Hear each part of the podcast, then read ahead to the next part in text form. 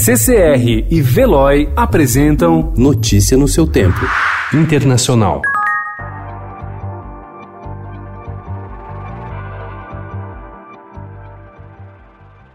Reuven Rivlin, presidente israelense, confiará a Benny Gantz, principal rival do primeiro-ministro Benjamin Netanyahu, a tarefa de formar um governo, tendo recebido o apoio da maioria dos deputados. O anúncio ocorreu em meio a críticas de líderes políticos locais contra uma decisão do governo de Bibi de suspender as atividades dos tribunais por causa do coronavírus. A medida foi tomada um dia antes de um dos processos de corrupção contra Netanyahu começar a ser julgado.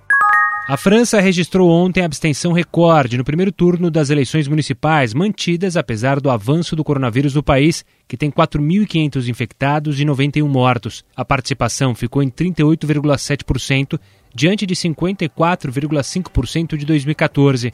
Especialistas consultados pela AFP acreditam que os candidatos mais prejudicados serão os conservadores, uma vez que eles têm como base eleitores mais velhos. A doença é mais mortífera entre idosos.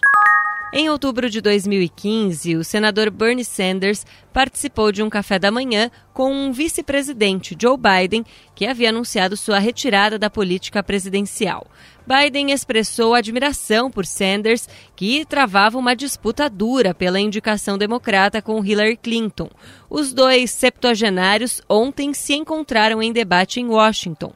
Sanders, após derrotas em Michigan e outros três estados, tem pressionado Biden em temas como saúde pública, mudança climática e desigualdade. Mas a relação dele com Biden é muito melhor do que a mantida com Hillary quatro anos atrás.